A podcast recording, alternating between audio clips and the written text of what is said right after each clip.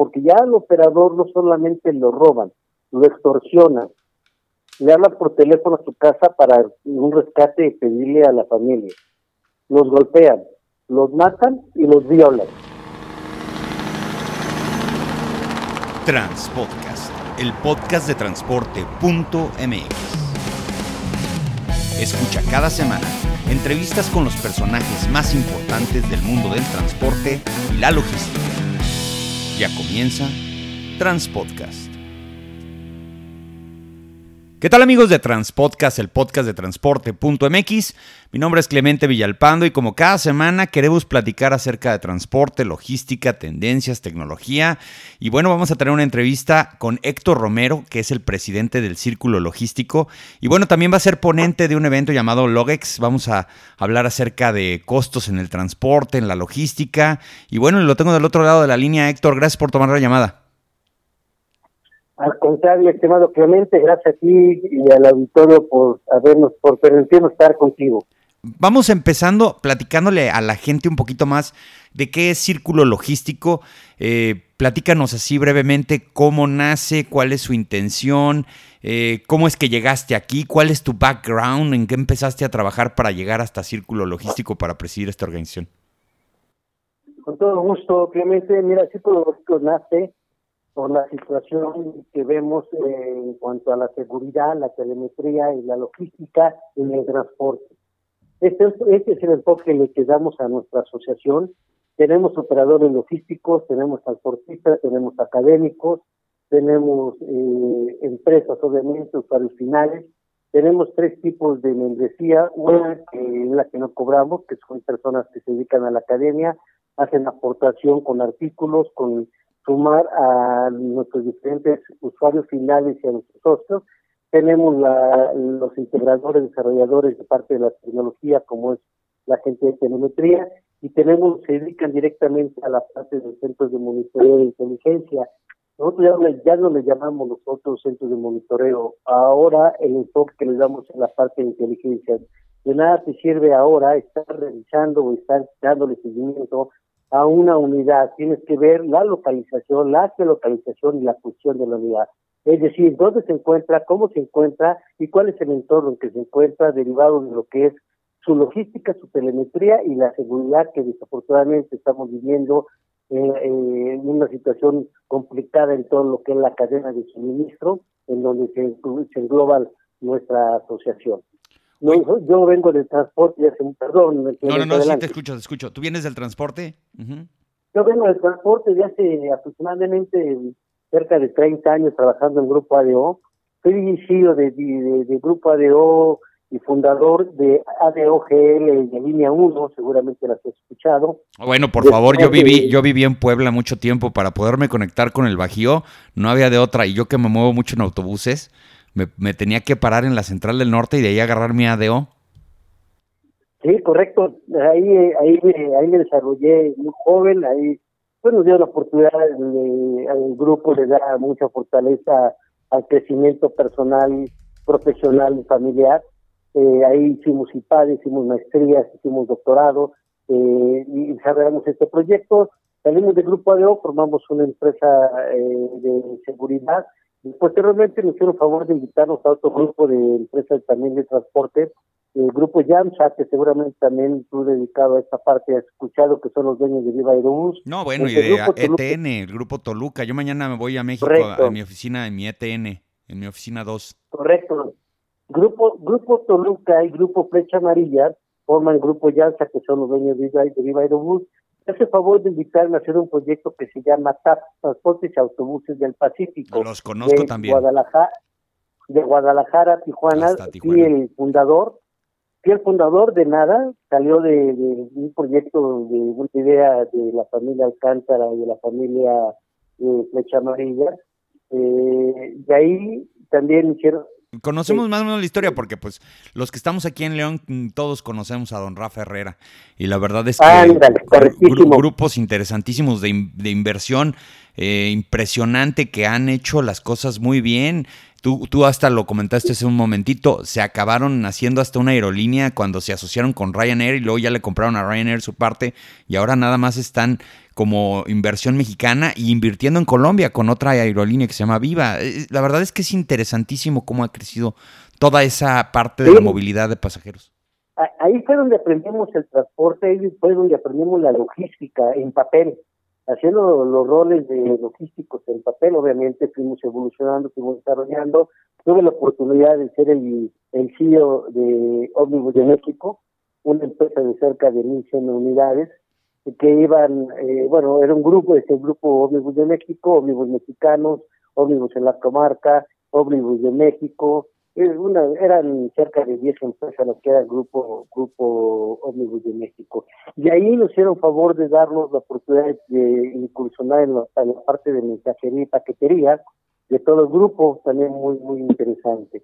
Y ahí eh, siguen siendo siguen siendo clientes de, de un servidor. Eh, yo me dedico a la seguridad, a la, a la telemetría y a la logística de transporte, tanto de carga con transporte urbano, suburbano, de pasaje foráneo, eh, siguen siendo todas clientes de nosotros, hemos colocado diferentes dispositivos. Y de ahí eh, hicimos algunos proyectos con, seguramente también los conoces, con Muebles y Mudanzas eh, Amado, con Muebles y Mudanzas Min, con lo que es hoy Extraction, con Lipu, con la familia Listein, estuvimos trabajando, haciendo proyectos con la familia Jotracer, que eran los dueños del grupo Texcoco, del grupo Texcoco, perdón, pues ahí, ahí, ahí venimos desarrollando toda esta parte y bueno, eh, y ahí sale eh, eh, mi, mi, grupo de empresas. Yo he sido presidente de otras asociaciones, actualmente estoy como vicepresidente y así Internacional, que es una de las asociaciones más importantes en cuestiones de seguridad. Ahí estoy como vicepresidente de la parte logística y en Puebla estoy como tesorero del capítulo Puebla. También estoy actualmente como vicepresidente de Coparmex Ciudad de México en, el área de emprendimiento y también del área de, seguridad y justicia, así como también en alas internacionales. Estoy como vicepresidente de seguridad y logística en el transporte.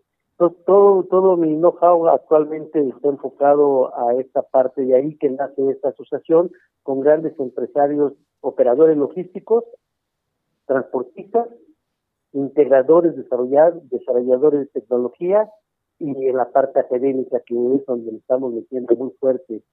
Creemos y pensamos nosotros y lo vivimos que la parte de la profesionalización del transporte principalmente Clemente es algo fundamental.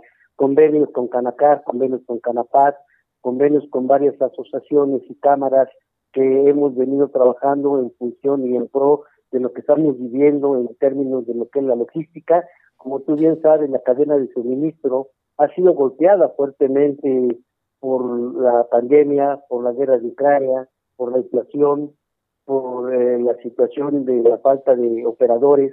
Eh, realmente estamos viendo una situación complicada y bueno, la vivimos eh, cada uno de nosotros ya desde el punto de vista familiar, cómo hemos vivido una inflación que después de hace 20 años no la veníamos eh, viviendo, ¿verdad? La redundancia, traemos, traemos ahorita un promedio de 8.3, 8.3, 8.4, eh, cuando traíamos una inflación del 3.3, 3.4 hasta hace 20 años. No teníamos, hace 20 años realmente no teníamos este tipo de, de, inflación.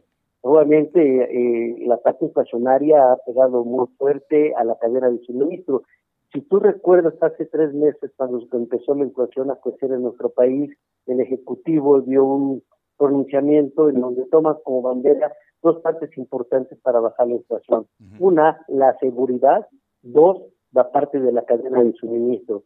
Y cuando, cuando hablo de seguridad, eh, tú me paras cuando tú consideras pertinente. No, no, no, no, va, eh, arráncate, este, este es tu programa, al contrario, el, el que tiene que hablar eres tú, yo no tanto porque gracias Clemente muy amable porque desafortunadamente eh, la delincuencia ha influido de una forma importante en la inflación hemos visto como el aguacate eh, ahorita ya está normal más o menos normal 90 80 pesos pero llegó a tener precios de 160 pesos la delincuencia habrá que el, derecho al piso para sembrar. A ver, es que eso está muy interesante, Héctor. A ver, es que ahí sí ya hay un impacto de la inseguridad en los precios de los productos. Eh, le diste al caso que yo creo que ejemplifica más todo este tema. Eh, sabemos perfectamente que hay una inflación que responde a temas energéticos, lo que está sucediendo entre Rusia y Ucrania presiona la inflación. Estados Unidos tenía un diésel muy caro, ya está empezando a la bajar. México tiene el, el no subsidio, sino el beneficio de no aplicarle el IEPS. A final de cuentas, por eso tenemos un, un diésel todavía competitivo. Pero tú le acabas de dar el clavo. Esas son cuestiones que pasan a nivel internacional. para los que no lo sepan, en Michoacán, que pues es el estado más aguacatero del país, pues muchos, muchos eh, eh, personas del crimen organizado empezaron a cobrar tanto derecho de piso como, como impuesto. Y eso se lo cargan directamente al producto y por eso hubo una subida tan importante del aguacate. Ese caso en específico, Héctor, ejemplifica muy bien cómo la inseguridad le pega al bolsillo a todos, ¿no?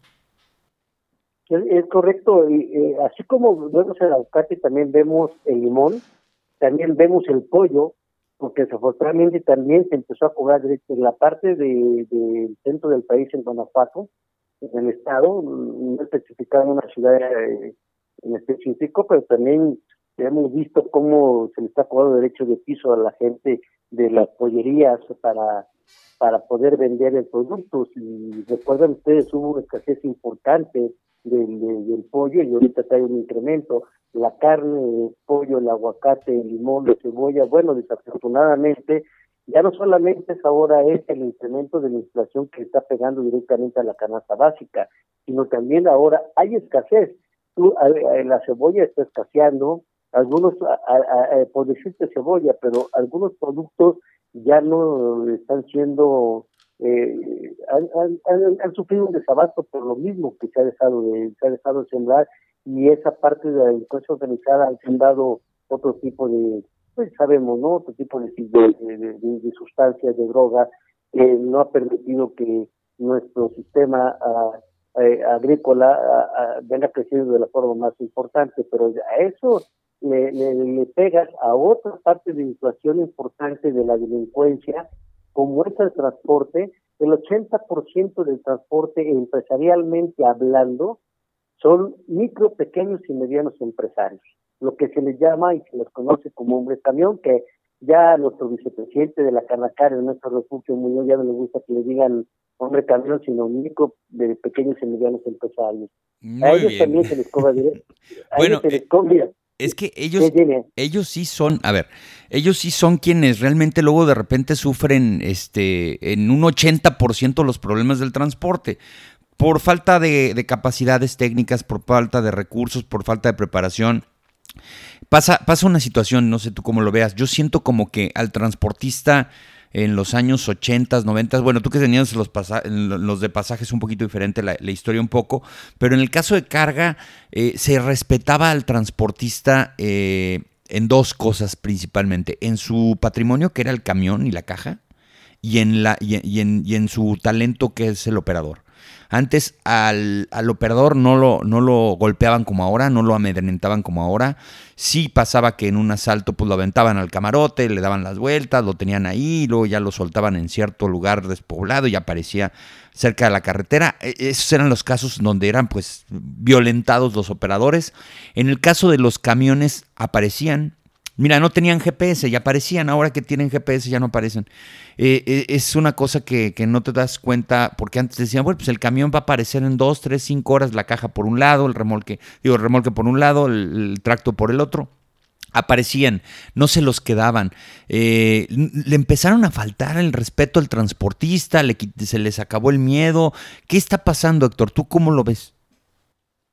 Un problema complicado. Lo acabas de resumir muy bien, ¿eh, Clemente. Un pleno conocimiento tienes tú de lo que es el transporte, como tú bien lo comentas. Eh, esta es la tercera generación del transporte de carga. Estamos hablando ya de los hijos, de los papás de los niños, en donde desafortunadamente la delincuencia ha ahuyentado a los operadores.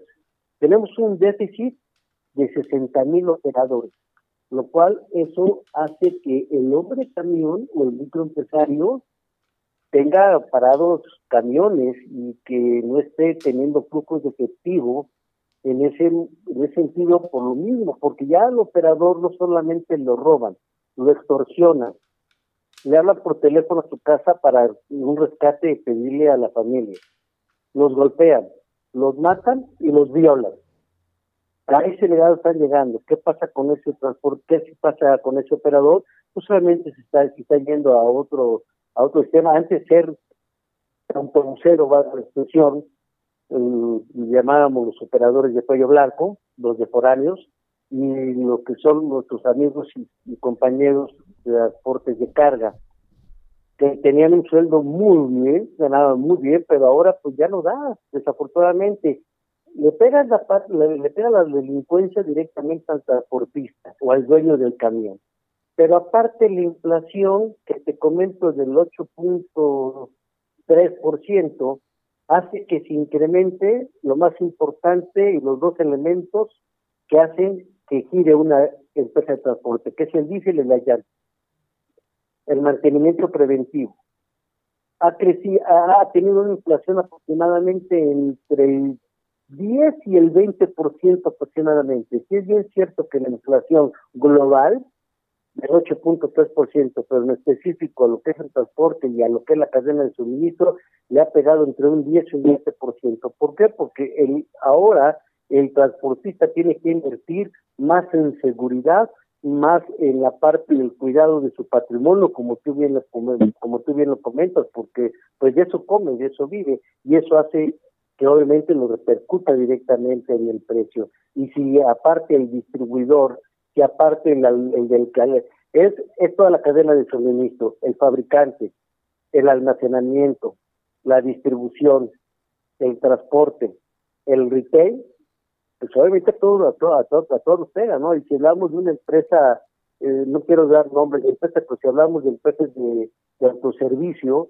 estamos hablando que también a ellos les pegó de una forma importante, también carecieron la cadena de suministro, también no tuvieron productos, también tuvieron que hacer recortes, también tuvieron que ver también invirtieron mucho dinero en términos de que, eh, eh, en términos del gel, de los guantes, de las pruebas de, su, de su personal. O sea, realmente la pandemia, la guerra de Ucrania, la parte energética, la parte climatológica, la parte delincuencial, ha venido a perjudicar y a pegarnos fuertemente en la parte de la inflación. Y ahí que este evento que, se viene programando y que hemos venido trabajando fuertemente en la parte académica, en donde cara a cara vamos a sentar tanto a los, tanto a los fabricantes como a los usuarios finales, lo que es top, top flotillas y lo que es Loyes en términos de y bueno, bueno, ¿qué podemos hacer en conjunto, no? ¿Cómo podemos trabajar en conjunto?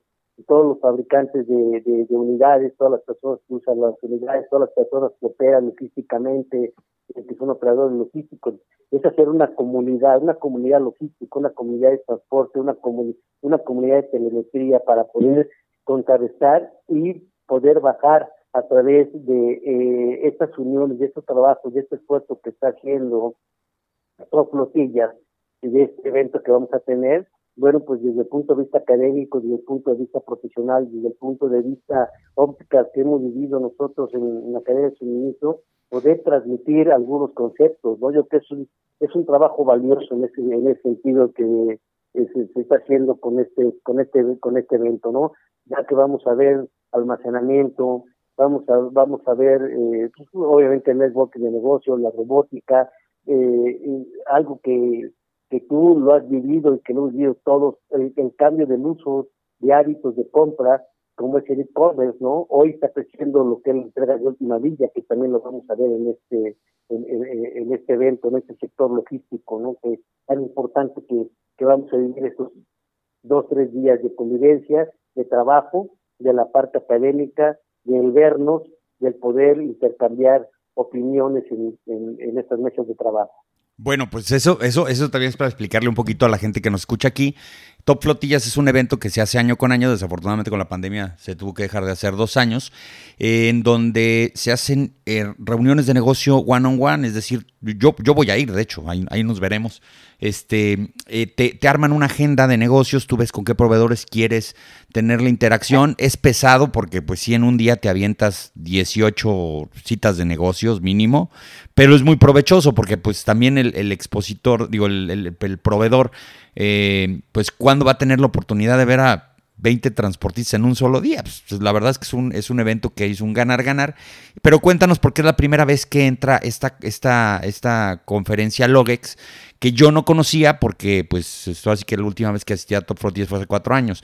Eh, eh, ¿Esto cómo se va a desarrollar? ¿Es, ¿Es, al margen? ¿Son unas conferencias un día previo? ¿Cómo está la agenda? La agenda está en como tú lo acabas de decir, es el one one, es el hacer citas de negocios, y dentro de las citas de negocios está el intercambio de iniciar con la parte de, eh, paneles, conferencias, conferencias magistrales, y en ese inter hacer el networking a través de convivencia, de no solamente de sentarnos a hacer negocios directamente, sino a través de convivencia de un cóctel, a través de una cena, donde tú bien sabes que en reunirlos tres días, todos los que somos logísticos, los transportistas, los que operamos el transporte, pues solamente vamos a tener mucho que platicar mucho que cambiar, y sobre todo en, en, la parte de la experiencia, de lo que estamos viviendo actualmente en términos de una pandemia que acaba de, de pasar, de una situación de la falta de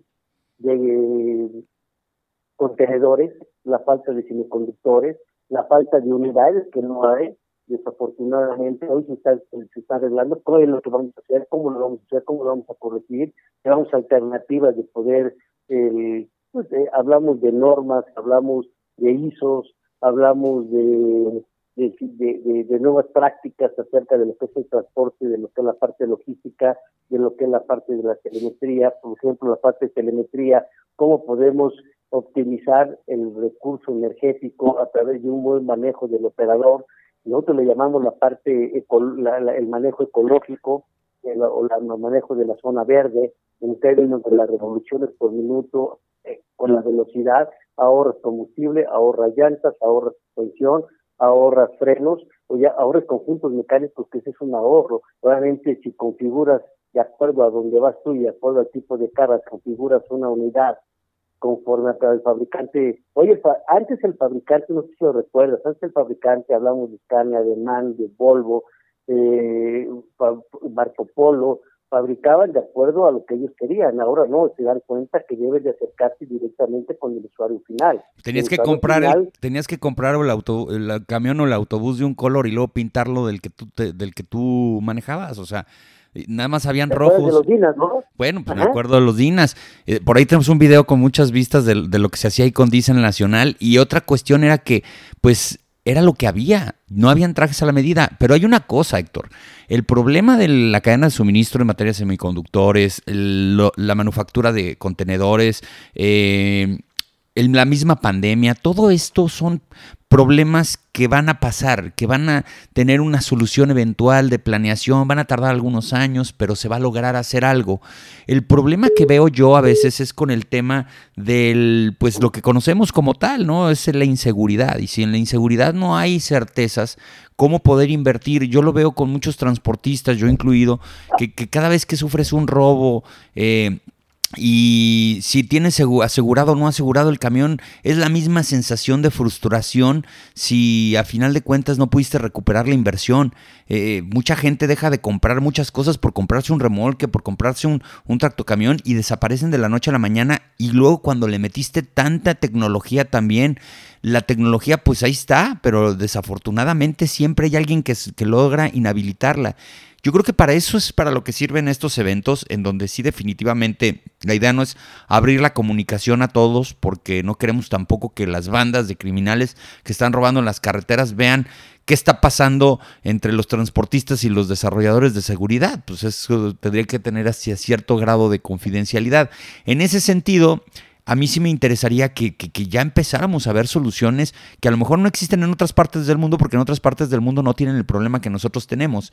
Hay que encontrar la manera en la cual sí empecemos a cerrarle las opciones a los, a los delincuentes y no nada más en la reacción inmediata. Yo veo, por ejemplo, Canacar que está abriendo un centro de reacción inmediata. Pues qué padre, pero si no funciona, no funcionó. ¿Cómo evitar, por ejemplo, el mercado negro de productos robados, etcétera, etcétera? ¿Si llegan hasta ese punto, Héctor? Sí, claro. Fíjate, te acabas de tocar un punto bien importante. Nosotros en nuestra asociación, y no solamente en nuestra asociación, ¿eh? hay varias, ¿eh? muy respetables, pero nosotros no, no creemos en la reacción, no, no creemos. Amén de que estamos conectados con el C5, estamos conectados con la Secretaría de Protección Ciudadana a través de la eh, eh, coordinados con la Guardia Nacional, Estamos eh, conectados con diferentes secretarías de seguridad pública, con diferentes secretarías de seguridad pública de diferentes estados. Estamos conectados con diferentes eh, autoridades a nivel municipal, federal y estatal. Pero sin embargo, creemos más en este concepto que la parte prospectiva, la parte preventiva y la, la parte predictiva y la parte preventiva. Si es bien cierto que el delincuente eh, tiene, tiene mucha tecnología, tiene armamento, tiene eh, buen, buenos, buena inteligencia. La verdad que sí lo tienen, están bien, por eso tienen organizado. Cuando hablamos del cártel Jalisco Nueva Generación, cuando hablamos del cártel de Sinaloa, cuando hablamos del cártel del Golfo, cuando hablamos del León Tepito, cuando hablamos, vemos gente muy organizada, pero nosotros tenemos también los medios y estamos agrupados en varias asociaciones trabajando de la mano con las autoridades, trabajando de la mano con las áreas de inteligencia, trabajando de la mano con el transportista, trabajando de la mano con los operadores logísticos, porque ahora ya no solamente es analizar un mapa de calor. Te voy a poner un ejemplo.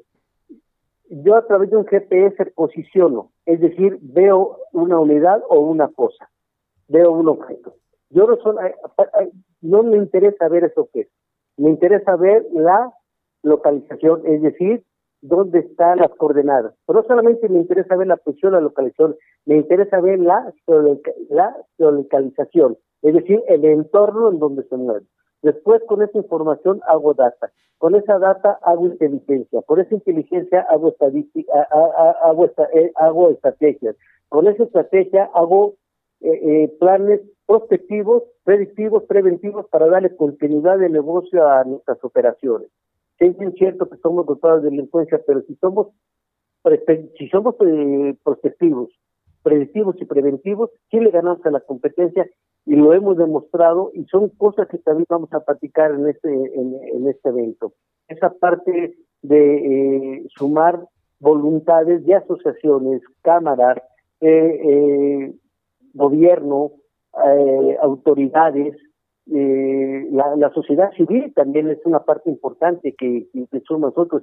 Y la verdad no quiero, no quiero ser, no quiero perder el enfoque que tiene el Estado de práctica, pero estamos trabajando nosotros actualmente con el Estado de Tlaxcala en la parte de reinserción, en los penales, con la parte de mujeres y con la parte de hombres trabajando fuertemente como asociación, conjuntamente con Fundación Telefita, conjuntamente con Coparmer, conjuntamente con Círculo Logístico y otras asociaciones más, en donde damos programas y planes para que la gente que está dentro de los penales tenga cómo vivir, para que no salga a delinquir nuevamente. Entre otras cosas. Y a lo mejor, no se, no se escucha utópico, ¿eh? son cosas reales que estamos trabajando, que estamos capacitando que estamos prestando, sumando para poder trabajar a nivel de las tres de los tres niveles de, los tres niveles de gobierno independientemente del color que sea Clemente. No nos interesa el color.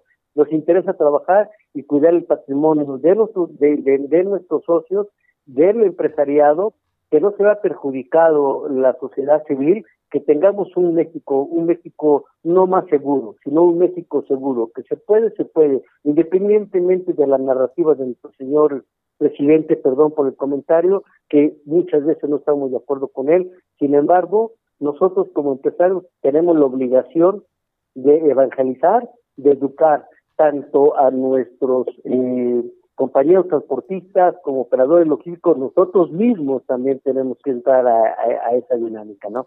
Sí se puede. Bueno, pues es que lo que pasa es que, lo que pasa, Héctor, es que los políticos van y vienen, pero los, los empresarios se tienen que quedar. O sea, eso es lo que, eso es lo que pasa, a final de cuentas, porque nadie va a venir con una varita mágica a solucionar el problema. Y, si, si, lo logra hacer algo, alguien llegará y, cambiarán las cosas a final de cuentas.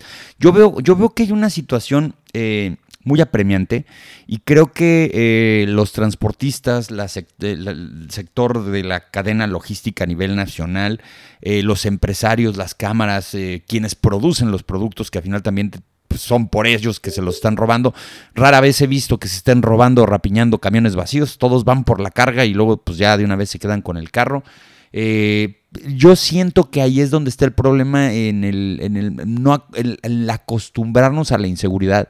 Llevamos 10 años acostumbradísimos a la inseguridad, a que pasen estas cosas, a que lo traslademos a un costo a que una aseguradora lo solucione, aunque sea un costo altísimo para una empresa. Yo creo que ahí es donde definitivamente las cosas deben de cambiar y hay que encontrar las cosas que sí funcionan, es decir, el cómo sí se pueden lograr tener mejores prácticas para mejorar los índices de inseguridad, cómo evitar la rapiña. A ver, si se te roban un camión, este, y aparece la caja y el remolque, probablemente sea menos frustrante que si se voltea un camión y lo rapiñan, porque además ahí se llevan la carga y el camión queda accidentado y a veces inservible. Imagínate a qué nivel, porque la gente llega de los pueblos, se llevan la, mercancía y la policía se les queda viendo porque dicen, no vamos a, este, a detener a tanta gente ni vamos a balear a alguien por esto, me queda muy claro, pero ese es un tema de la sociedad. ¿Por qué la gente piensa que porque un producto está eh, tirado en, las, en la cinta asfáltica, pues ya es de dominio público? no, pues ya me lo puedo llevar, ¿no? Desde ahí empezamos, o sea, un niño que mandan a, rapiñar un camión, ¿por qué no va a ser un asaltante de camiones en el futuro? Esas son las cosas que sí definitivamente, pues, caray, dos dedos de frente, hay que pensar en eso. Y a eso le llamamos nosotros y trabajamos mucho en otra sesión que se llama Seguridad por México, le llamamos la cultura de la legalidad, los valores que se nos han, se nos han olvidado, los valores cívicos y el respeto a la autoridad. Tú vas en tu coche, ves a un policía, ves el semáforo en rojo, pero ves que no hay nadie que se mueve y te arrancas. Desde ahí, desde nosotros, la parte de la corrupción, desde parte de nosotros, el ejemplo somos nosotros mismos, ¿no? En la congruencia de pensar, decir y hacer una misma cosa. En el trabajo, en la sociedad en la familia, cultura de la legalidad, que también tenemos programas en nuestra asociación que estamos pasando por ello. Y te digo, no es utópico, Clemente, ¿eh? lo estamos haciendo y estamos viendo avances de una forma eh, no, no tan a largo plazo, porque hoy los planes y programas de trabajo son a corto plazo derivados de lo que estamos viendo actualmente. Es, tenemos que trabajar muy, muy, muy fuertemente. Hay que, hay que resistir, persistir y adecuarse a lo que estamos viendo, porque esto ya que llegó para quedarse, y hablo de la parte de la pandemia, hablo de la parte de la guerra, hablo de la... ¿Cuándo consideras tú pertinente que se va a vamos a empezar a, nivelar la parte de la inflación y a nivelar la parte del Producto Interno Bruto del, crecimiento y a recuperarnos de esta pandemia que que, que todavía venimos viviendo. ¿Te gusta 10 años? No, va a ser muy difícil, te voy a decir por qué. Mira, de entrada, porque la inflación es una presión eh, externa. Entonces la puedes más o menos ahí capotear con la tasa de interés, etcétera, etcétera. Pero también la inflación es algo que pasa naturalmente en las economías porque las economías crecen y al momento de crecer requieren de más dinero y a la hora de que emites más dinero pues generas más inflación. O sea, hay círculos de esa característica. No es tampoco normal que no haya inflación, pero el problema es cuando la inflación ya le pega al bolsillo de una persona que lleva 10 años ganando lo mismo y ahora tiene que pagar 50% más caras las cosas. Hay un momento en donde pues ya no, ya no te alcanza para el, para el mercado, para el mandado. Y ahí es donde ya empiezan los problemas que, que, desafortunadamente son muy difíciles de solucionar. Eh, híjole, qué, bueno que hay, que qué bueno que hay este, organizaciones como la que tú estás presidiendo y otras más, que están viendo el tema desde otro enfoque, que lo quieren revisar por un lado, por el otro. Hay que ser más de este lado, del lado de los buenos. Hay que eh, incentivar también la inversión no es posible que en un país con tal inseguridad se pueda obtener más, este, más operadores, porque pues también ya lo platicaste y tú lo expusiste ahí, pero también más transportistas. Los transportistas escuchan todas, los que no son transportistas y quieren ser transportistas, escuchan las historias de terror y lo dejan de ser.